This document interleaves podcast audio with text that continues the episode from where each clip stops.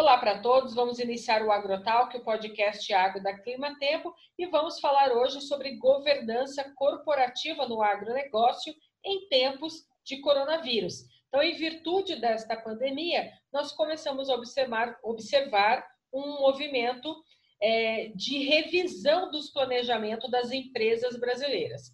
Apesar do agronegócio não parar no país, é necessário ter uma atenção com a cadeia do agronegócio, que é um segmento que, por muitos momentos, segura o Brasil em momentos de crise. Minha convidada hoje no Agrotal, que é Bruna Drummond, especialista em gestão de negócios pela Fundação Dom Cabral e gerente de relacionamento da Agrocria. Olá, Bruna, é um prazer receber você aqui do Agrotalk. Oi, Ângela. É um prazer muito grande estar aqui falando com você, em nome do Clima Tempo e do Agrotalk. E muito obrigada pela oportunidade. Bruna, antes da gente começar a falar um pouco sobre governança corporativa, eu queria que você contasse um pouco para nós sobre a sua carreira, como que você entrou nesse mundo do agro, falando de governança corporativa nas empresas.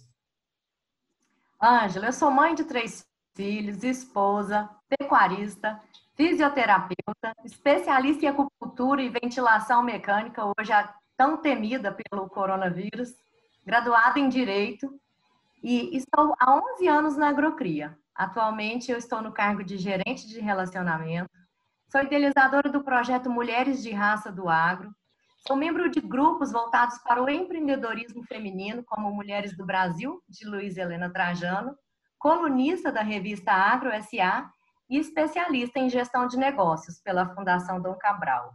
A minha trajetória é um pouco interessante porque é, meu pai é um dos fundadores né, da Agrocria, que é uma indústria de nutrição animal e sementes que está no mercado há 40 anos, mas eu não cresci lá. Então, eu cresci, cresci escutando que eu deveria fazer qualquer outra coisa, e assim iniciei minha carreira na área da saúde, mas a um certo ponto eu falei: opa, vamos cuidar do que a gente tem? E foi quando eu voltei os olhos para a empresa e estou lá então há 11 anos, quando, onde eu comecei como estagiária de direito e fiz carreira dentro da empresa, passando por diversos departamentos. Então, isso quer dizer, Bruna, que você é uma sucessora do agronegócio, não é verdade? É isso aí, sou uma sucessora nos negócios da família, eu sou a única filha dentro da empresa hoje. É uma responsabilidade muito grande e acho que eu represento grande parte, não só das mulheres do agronegócio, mas dos filhos como um todo, dos sucessores como um todo. E assim, é, foi uma decisão muito certeira quando eu falei, eu não quero ser herdeira, né? Vamos ser sucessor, vamos conhecer os negócios da família, aprender a cuidar do que a gente tem. Bacana. Ô Bruno, então vamos falar dessa governança corporativa, né, que está ganhando força também nesse segmento do agronegócio. É, o campo, ele já está mais é, corporativo hoje? Com certeza, Ângela. O agro hoje ele está muito mais corporativo. Mas não é somente o agronegócio, não. E o que eu vejo é que todos os segmentos, eles estão mais corporativos. E implantar uma governança, ela hoje é uma tendência mundial quando a gente fala em perenidade dos nossos negócios, né? Então, é, isso é reforçado é, principalmente quando a gente escuta o grande mestre querido Tejon, né? Ele já afirma há algum tempo, quando ele fala que o agribusiness no Brasil, ele encontra-se um processo muito acelerado de mudança. E com isso está sendo introduzida inovação científica, tecnológica e metodológica no rumo né, a caminho de uma agrosociedade. É, eu trago aqui alguns exemplos, né? É, exemplos simples de como o agro ele está muito mais é, corporativo. Hoje a gente tem as operações de barter, processos de rastreabilidade e as cooperativas, né? Então, nesses modelos de negócio, a governança corporativa ela já está implantada. E detalhando um pouco, é, para quem não conhece as operações de barter, é, do inglês, né? Barter significa troca no agronegócio, então vem a ser o pagamento pelo insumo através da entrega do grão na pós-colheita, sem a intermediação monetária. Então, o serviço de barter hoje é oferecido no Brasil por grandes companhias em troca dos grãos que serão colhidos mais tarde. E para realizar essa operação, a governança corporativa já está implantada em todo esse sistema. Vamos explicar então para quem nos ouve aqui no AgroTalk, de uma forma simples e resumida, o que, que é governança corporativa e qual que é a importância dela nesse meio das empresas e também no agronegócio. Ângela, governança corporativa, eu gosto muito de falar um pouquinho do conceito que o IBGC traz, que é uma organização referência nacional e internacional em governança. O que, que eles pregam? É, eles afirmam que a, a governança corporativa ela nada mais é que o sistema pelo qual as empresas e as demais organizações são dirigidas, né? Então, como elas são monitoradas, incentivadas, isso envolve o quê? Os relacionamentos entre sócios, conselhos, diretorias, órgãos de fiscalização e também o controle pelas demais partes interessadas. Então, assim, trocando em miúdos, o que, que significa? Que a governança corporativa é um conjunto de práticas que tem por finalidade otimizar o desempenho de uma companhia, ao proteger as partes interessadas, que são investidores, os empregados e os credores. E eu gosto de ressaltar que a governança corporativa também tem a ver em como a empresa é controlada, como ela define os propósitos empresariais, levando em consideração as estratégias e como eles vão conduzir também a gestão de risco desse negócio. Aí você me perguntou, qual a importância da governança para a corporação, uma propriedade rural, né? Eu acredito que eu posso te responder isso em quatro tópicos muito simples: distribuição de poder, perpetuação da empresa, diminuição de conflitos e alinhamento de regras. Então, eu vejo esses quatro tópicos juntos, que eles formam a essência e a importância da implementação da governança corporativa. E para fechar esse assunto, eu trago aqui um incômodo para todo mundo. É, e a governança corporativa do parece ser, ela dá certo? Não. Ela não funciona, porque ela é uma governança adotada só por obrigação, só por cumprimento de regras. E aí, nesse caso, ela vai ser incapaz de gerar um valor sustentável para a organização e capaz de destruir o valor do negócio. Então, assim, é, fica aqui a dica, né? Muito importante do que não fazer. Para fazer uma governança é preciso ter comprometimento, seriedade, dedicação e foco. Ô, Bruna, então, pelo que você me contou aqui, esse tipo de governança, ela também se aplica ao agro, dentro e também fora da porteira, certo? E eu queria saber qual que é a melhor estrutura para essa governança? Você me disse que as famílias buscam perpetuar o negócio, né? Então, qual que é a melhor estrutura de governança?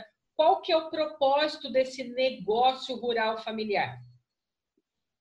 Ângela, é, se a gente levar para um lado mais simples, tentando simplificar a governança, a governança é aplicada dentro dos nossos lares, das nossas relações de amizades, de relacionamento, porque ela é uma troca, é uma confidência, e a gente vai falar mais na frente dos pilares que regem isso tudo, né? A estrutura de uma governança, a gente voltando ela para a propriedade rural familiar, é uma estrutura simples. O que, que ela envolve? Investidores, empregados, credores e as demais partes interessadas. Quem são as partes interessadas? São os fornecedores, os clientes, o governo, a comunidade e os ambientalistas. Então, tudo isso tem que caminhar de comum acordo, porque afinal a gestão ela tem a ver com as operações da nossa empresa. A implementação, a implantação da governança corporativa, o que, que ela tem? Ela tem como objetivo cuidar para que essa operação se dê corretamente, né? Levando em consideração todas essas partes interessadas que eu mencionei. E resumindo, é, ela tem como foco a perpetuação do negócio e também resultados. Então, uma parte vai ficar focada na perpetuação e outra parte desse time em resultados. Porque, na verdade, tudo que a gente faz, a gente pensa em resultados também. Isso faz parte da estratégia, né? Sim. Então, vamos falar desses pilares que norteiam a governança corporativa. Quais são esses pilares? Ângela, você tinha me perguntado sobre a, a, perpetuação, o propósito do negócio, e vou voltar nessa pergunta. Então, falando um pouquinho do propósito da governança é, corporativa, o que, que ela vem a ser? Então, diante da busca pela perpetuação do negócio, o propósito da governança corporativa, ele pode ser definido como prosperidade, a divisão de riscos, eficiência no controle e na gestão do negócio, porque assim gente vai reforçar o elo entre a poupança e o investimento, né, dessa empresa. E também a preservação dos vínculos familiares de forma saudável e perene. Então, esses daqui eu elenco como os principais propósitos da, da governança familiar. Quero só ressaltar que os princípios básicos e os propósitos da governança, eles permeiam, sejam em maior grau ou em menor grau, é, dentro da adequação de um clima de confiança entre essas partes e com terceiros também. Então, essa troca, essa fidelidade, essa cumplicidade entre todas essas pessoas, ela é essencial. É, você trouxe para mim a pergunta dos pilares. Quais são os pilares que norteiam a governança corporativa? Nós temos quatro pilares essenciais que norteiam a governança. E assim, eu gosto de falar muito que esses pilares que norteiam a governança, mas eles também norteiam qualquer relação humana sincera e honesta que existe, né? Então é que eu afirmo para você que esses pilares, eles estão ou deveriam estar presentes dentro dos nossos lares, na relação com os amigos e também com cônjuges. Afinal, a base de todos os quatro pilares nada mais é do que a ética. Os quatro pilares da governança, todos têm como base a ética, são conformidade, transparência, equidade e prestação de contas. E agora a gente vai falar da queridinha da compliance, né? Tão falar, tão importante e essencial na nossa vida. Compliance é um nome muito bonito, muito chique, mas nada mais é do que a conformidade. E está presente, esteve presente nas relações humanas desde sempre. O que é compliance? Compliance nada mais é do que o dever de cumprir, de fazer cumprir regulamentos externos e as regulações externas que são impostas à atividade da instituição. Então, o que é compliance? Cumprir o que foi combinado.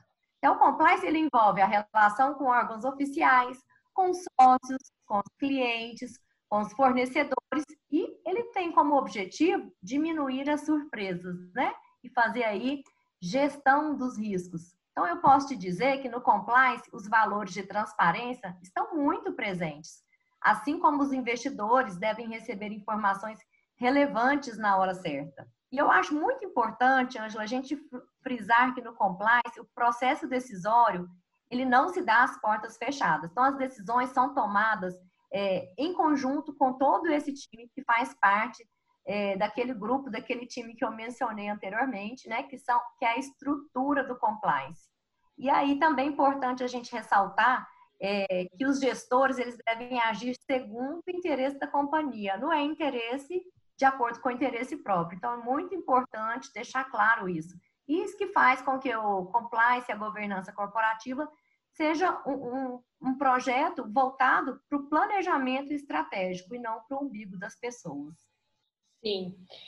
Agora a gente está vivendo uma crise mundial é, no qual a humanidade se vê aí é, perplexa diante do que a gente tem observado aí de isolamento por causa do coronavírus crises como essas que a gente está observando e passando também abre oportunidade para outras empresas para inovar e para crescer, né?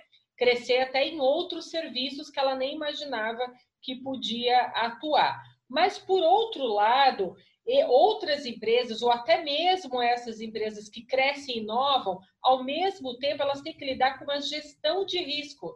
Então, como a gente vai falar aqui do agro, o agrotal que puxa muito para esse lado do agro, eu queria que você explicasse para a gente como lidar com essa gestão de risco dentro do agronegócio num momento como esse de crise que estamos vivendo.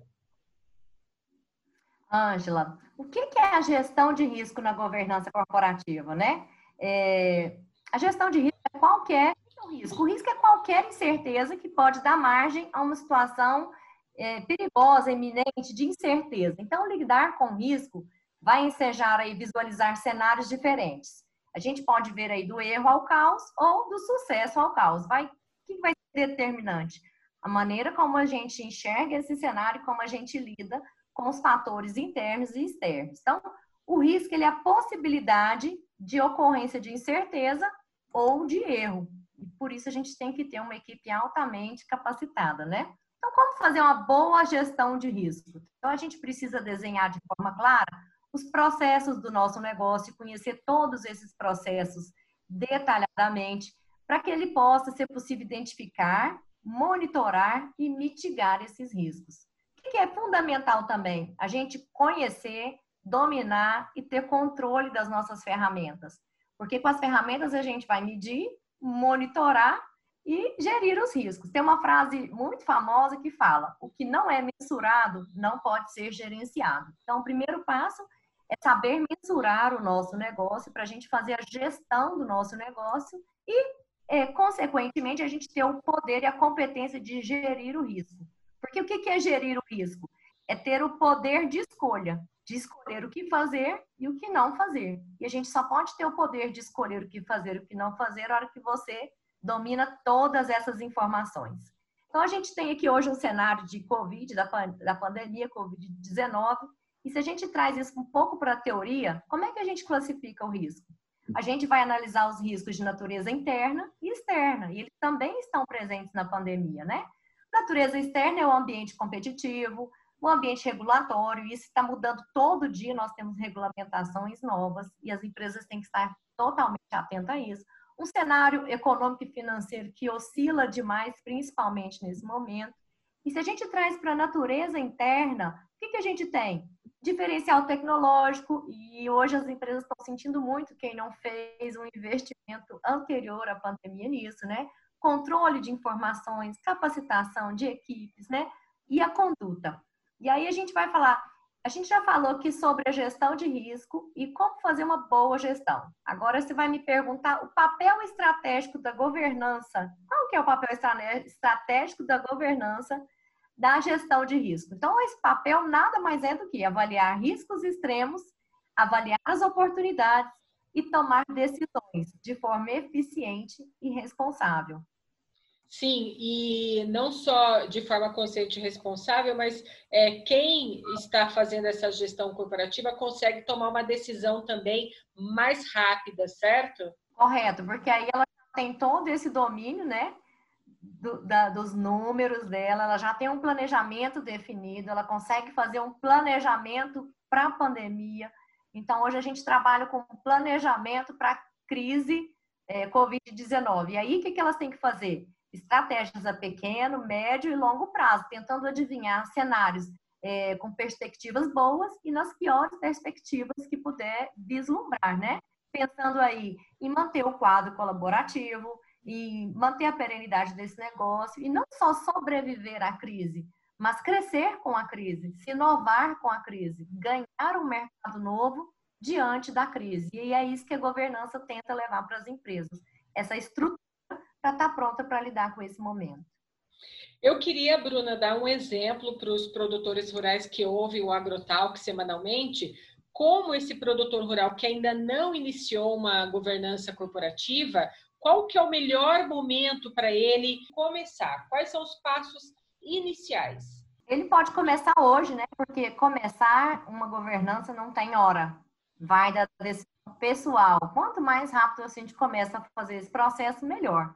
E o essencial é ele contratar uma empresa especializada, um grupo de escritório de advocacia, para estar tá fazendo essa assessoria e para montar todo esse processo para ajudar na definição dos papéis das pessoas envolvidas e para ajudar a acompanhar aquilo ali, para criar as regras internas. Por quê? Porque a governança ela tem que estar adaptada às regras internas daquele grupo de pessoas e também às regras do mercado, né? Eu queria trazer um pouquinho do que, com a minha visão. O que é a minha visão da crise com a pandemia do Covid? Eu gosto de associar muito o Covid-19, essa pandemia, ao modelo VUCA de negócios, né? E a gente de vez em quando escuta falar de VUCA, e o que é o modelo VUCA?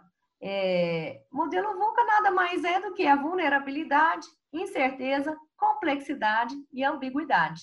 E eu tenho certeza que depois que eu falei essas quatro palavras, ninguém vai discordar de mim. Estamos vivendo um modelo VUCA, né? Com, com essa pandemia. E aí, poxa, qual a relação disso com o agronegócio? Diante desse cenário, de qualquer outro cenário, a gente tem que ter o quê? Habilidades essenciais para sobreviver e destacar. Então, seja o pequeno produtor rural, o médio produtor rural ou qualquer pessoa de qualquer outro segmento, a gente vai ter que ter algumas habilidades desenvolvidas para lidar com esse cenário. Então, a gente vai trabalhar em resiliência com essa volatilidade, flexibilidade para lidar com essa incerteza, multidisciplinariedade para lidar com essa complexidade. Então, assim, você tem que ter uma pessoa capacitada que tenha conhecimentos em cada segmento do que está acontecendo para que juntos vocês tomem a melhor decisão. E coragem para lidar com a ambiguidade, porque a gente não pode ficar sentado esperando a pandemia passar, porque o mundo não vai ser igual antes, né, Ângela? É, oportunidades eu vejo que estão surgindo aí com a, com a pandemia. Então, é, existem oportunidades de inovação e de criação de novas estratégias. Então, com essa vulnerabilidade, o que, que o mundo está que que o mundo tá vendo hoje? Que o mundo é totalmente dependendo do, dependente do campo. Então, o que, que a gente tem que fazer agora? Explorar, explorar que o mundo inteiro depende do campo, né? Então, no momento de pandemia, outra coisa muito importante, e também no pós-coronavírus, o que, que eu posso dizer? Que o destaque ele vai ser para quem trabalha também com a rastreabilidade e a sustentabilidade, dentro dessa busca por alimentos saudáveis, porque hoje a gente busca ainda mais uma vida mais saudável. Então, assim, quem está ali no campo, procurar já voltar os olhos para um trabalho sustentável e da rastreabilidade desses processos, né? É, começar a mostrar, a pequena, a pequena propriedade pode fazer isso, é mostrar como ela faz esse trabalho, é, como ela, a, a organização, a, a, questão das higienes durante toda a condução desse trabalho na propriedade. Então, tudo isso vai ganhar visibilidade daqui para frente, né? E é onde essa empresa cresce mais. Porque o, saúde, rastreabilidade, uma organização empresarial, campo e controle de doenças hoje andam juntos, né? Então, o, hoje Sim. o agro, né? Ele vem de saúde, né, né é. Você sabe, Bruna, que aqui no Agrotal que a gente está é, ligado no que está acontecendo é, no país. Nossa última edição do podcast do Agrotalk está falando justamente sobre rastreabilidade dos produtos como que a gente pode rastrear a cultura desde o talhão até onde ela chegou na mesa do consumidor, né? Então, isso é tema do nosso último podcast.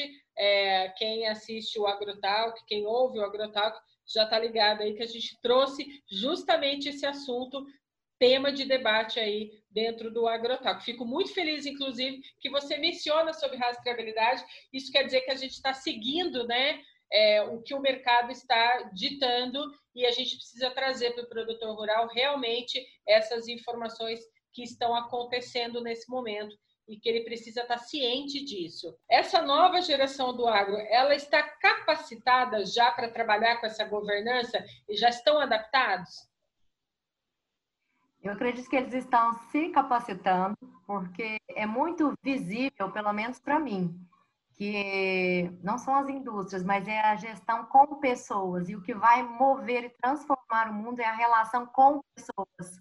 Isso está muito claro hoje, né? Diante dessa pandemia. Eu queria passar aqui uma informação. Então, assim, em termos de maturidade de governança, o Brasil ainda está atrasado, Ângela. Nós estamos entrando aí num processo agora para o agronegócio, numa escala, pensando que o Brasil só começou a ganhar força nesse sentido na década de 80 e 90. Outra informação que eu trago é, são alguns dados que colaboram para demonstrar a importância da governança em empresas rurais familiares. Mais de 80% dos negócios familiares, eles não chegam à terceira geração. Isso daqui dá para parar e fazer uma reflexão, um bate-papo muito longo. De 7 a, a cada 10 empresas, elas não dispõem de procedimentos para resolver conflitos familiares. E somente cerca de 20% das fortunas brasileiras atuais elas são herdadas, pois a maioria se perde em conflitos familiares que poderiam ser evitados. Então, se essa geração ela não está se capacitando, ela está perdendo um tempo muito grande, né? Ela, ela precisa se capacitar. Eu vejo que eu vejo que hoje eles estão é, saindo do campo para estudar, para aprender a fazer a gestão do negócio, a gestão com pessoas, porque essa gestão com pessoas vai é, diminuir o conflito entre eles, né, na, dentro do lar, diminuir conflito com colaboradores na hora de fazer a administração do quadro de funcionários da fazenda. Isso traz um bem-estar muito grande para todos eles. Então, é, de certa maneira, eu vejo que eles estão se capacitando. Por quê? Porque a governança ela possui como foco gestão de qualidade e perpetuidade do negócio familiar. E hoje todo mundo quer. Todo mundo quer perpetuidade do negócio, porque acho que já ficou muito claro para essa geração nova que não é fácil de construir um negócio, não é fácil de manter uma propriedade rural, seja ela de qualquer porte. Então, para essas gerações sobreviverem e para eles enfrentarem tudo isso, vai ter que ter muita convivência e fazer um acordo societário familiar muito grande para ter aí uma pacificação dentro de todos eles. Então, a tendência da nova geração das empresas rurais familiares é de criar organizações cada vez mais organizadas, baseadas em alguns valores, os físicos, emocionais, mentais e espirituais, né?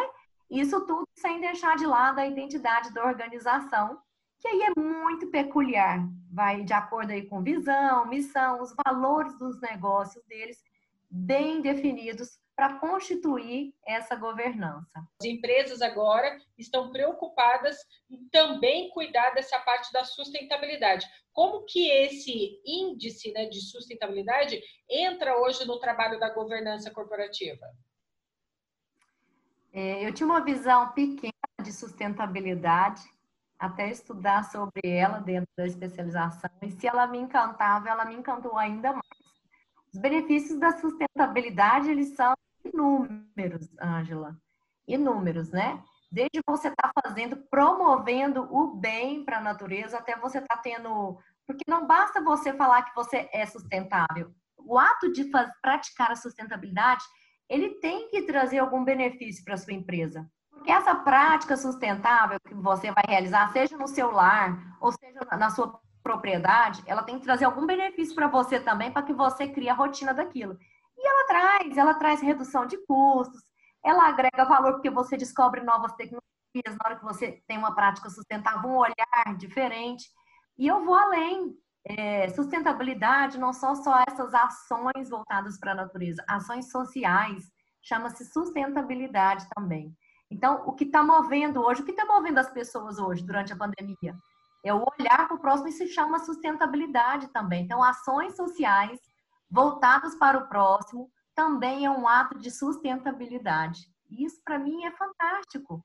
Por quê? Porque uma organização, ela passa a ter um leque imenso para praticar sustentabilidade. Desde uma simples coleta seletiva de lixo até uma ação social, né? Em pensar no em fazer campanhas de alimentos, em estar próximo de outras pessoas. Então, a sustentabilidade realmente é a voz do momento. Sim, a sustentabilidade é parte importante né, dessa governança corporativa é, para trazer os resultados. A gente observa que as empresas estão vendo cada vez mais a sustentabilidade como elemento estratégico, inclusive para a tomada de decisão.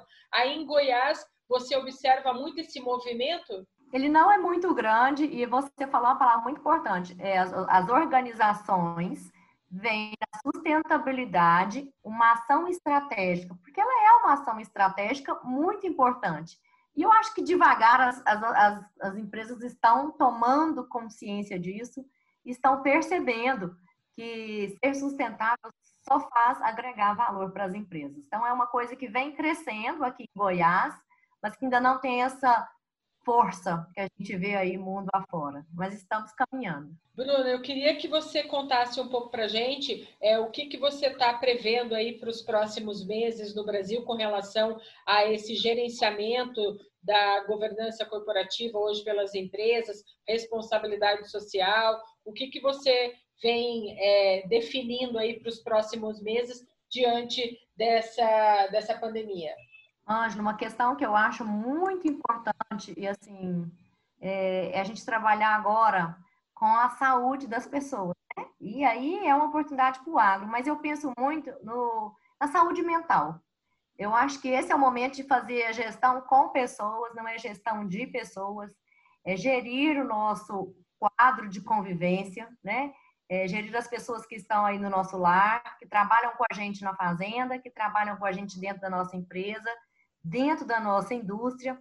porque existe muita fake news, muita, muita notícia errada, muita notícia exagerada, muita notícia verdadeira e pesada, né? E a gente tem que cuidar agora da saúde mental das pessoas. Então, eu vejo que essa relação com o próximo é, tem que ser a chave do negócio. É, nós estamos até assim, a gente vê muito, eu tenho visto muito ações das pessoas é, voltadas para tanto de levar alimentos para as pessoas, e eu tenho conversado com as minhas amigas e a gente tem feito algumas mobilizações de levar também o nosso ouvido ao próximo, né? De tentar escutar o que as pessoas estão sentindo e tentar dar um apoio emocional a elas, porque eu acredito que essa vai ser a maior necessidade das pessoas. Sim, e também porque esses princípios sociais geram valor até a longo, a longo prazo para essas pessoas que estão recebendo. É, a gente está caminhando para o final do nosso AgroTalk e eu queria que você contasse um pouco para a gente do objetivo aí das mulheres de raça, desse conjunto de mulheres que se unem aí em prol do agronegócio. Ah, aí você tocou no assunto que eu sou ainda mais apaixonada. é o projeto de raça do agro. Ângela, é interessante porque as coisas acontecem no nosso tempo. E assim foi, e assim nasceu o projeto Mulheres de Raça do Agro. Projeto ele nasceu em 2008. Eu lancei o projeto lá no Congresso Nacional das Mulheres do Agro e ele realmente aconteceu meu tempo. É, eu já tinha algum tempo que eu recebia várias orientações e estímulos dentro da empresa em estar fundando esse núcleo é, para que eu me aproximasse mais de clientes, das outras pecuaristas, para que eu pudesse estar trocando experiências com elas, que seria favorável para o meu crescimento como pessoa, né? E ele nasceu no meu momento, onde eu estava pronta para me conectar com outras mulheres. E o que é que o projeto tem como propósito? É, é levar conhecimento tecnológico, é, é, é levar união para essas mulheres do agro, é levar voz para elas. Então, eu tenho aí muitas mulheres conectadas a mim, e a verdade é que eu sou a pessoa mais beneficiada, porque a gente aprende muito com elas. São histórias lindas, maravilhosas de superação. E o que eu tenho tentado fazer com o projeto é o quê? Ao longo dos nossos eventos, dos nossos dias de campo corporativos, levar palestrantes mulheres também para falar de temas técnicos, de forma a estar envolvendo a família, né? Porque o, o que, que eu gostaria, que eu quero ver, é a família cada vez mais unida. Essa mulher caminhando aí ao lado do marido dela, altamente capacitada de conhecimento técnico, para que ela possa, ao lado dele, tomar as decisões dentro da propriedade com, com o poder do conhecimento, né? Então, eu quero levar conhecimento para essas mulheres. E trabalho de formiguinha, graças a Deus, a gente vem fazendo esse trabalho. E vocês têm projetos agora ainda para esse ano de 2020, diante aí do que a gente está observando? O que, que vocês estão planejando ainda para esse ano? Eu tenho um projeto muito grande para esse ano, voltado para as mulheres do agronegócio, principalmente se a gente olha para a pandemia e olha para a instabilidade é, emocional e financeira que traz para todos nós, né? não só mulheres. Mas é um projeto que sigilo e eu espero poder compartilhar com todos em questão aí de uma semana. Então, eu vou te convidar depois, mais uma vez, para você estar com a gente aqui no Agrotalk, para você trazer justamente aí novidades sobre esse projeto dentro do agronegócio. Bruna, eu quero agradecer a sua participação aqui no Agrotalk. Foi um prazer falar com você, conhecer um pouco mais sobre o seu trabalho, sobre a governança corporativa e como isso é tão importante também para a cadeia do agronegócio. Eu que agradeço a oportunidade. Foi excelente estar aqui com você e aprendendo com você, né? Muito obrigada. O Agrotalk ele tem um foco e um objetivo muito grande que é semear o conhecimento. Eu vi que você falou sobre espalhar esse conhecimento pelo país, então estamos juntos aí nessa ideia de semear o conhecimento para todos do Brasil e principalmente para a cadeia do agronegócio. Muito obrigada, viu? Um beijo, semearemos juntas. Um beijo, obrigada. Até a próxima, Bruna. Um beijo, tchau.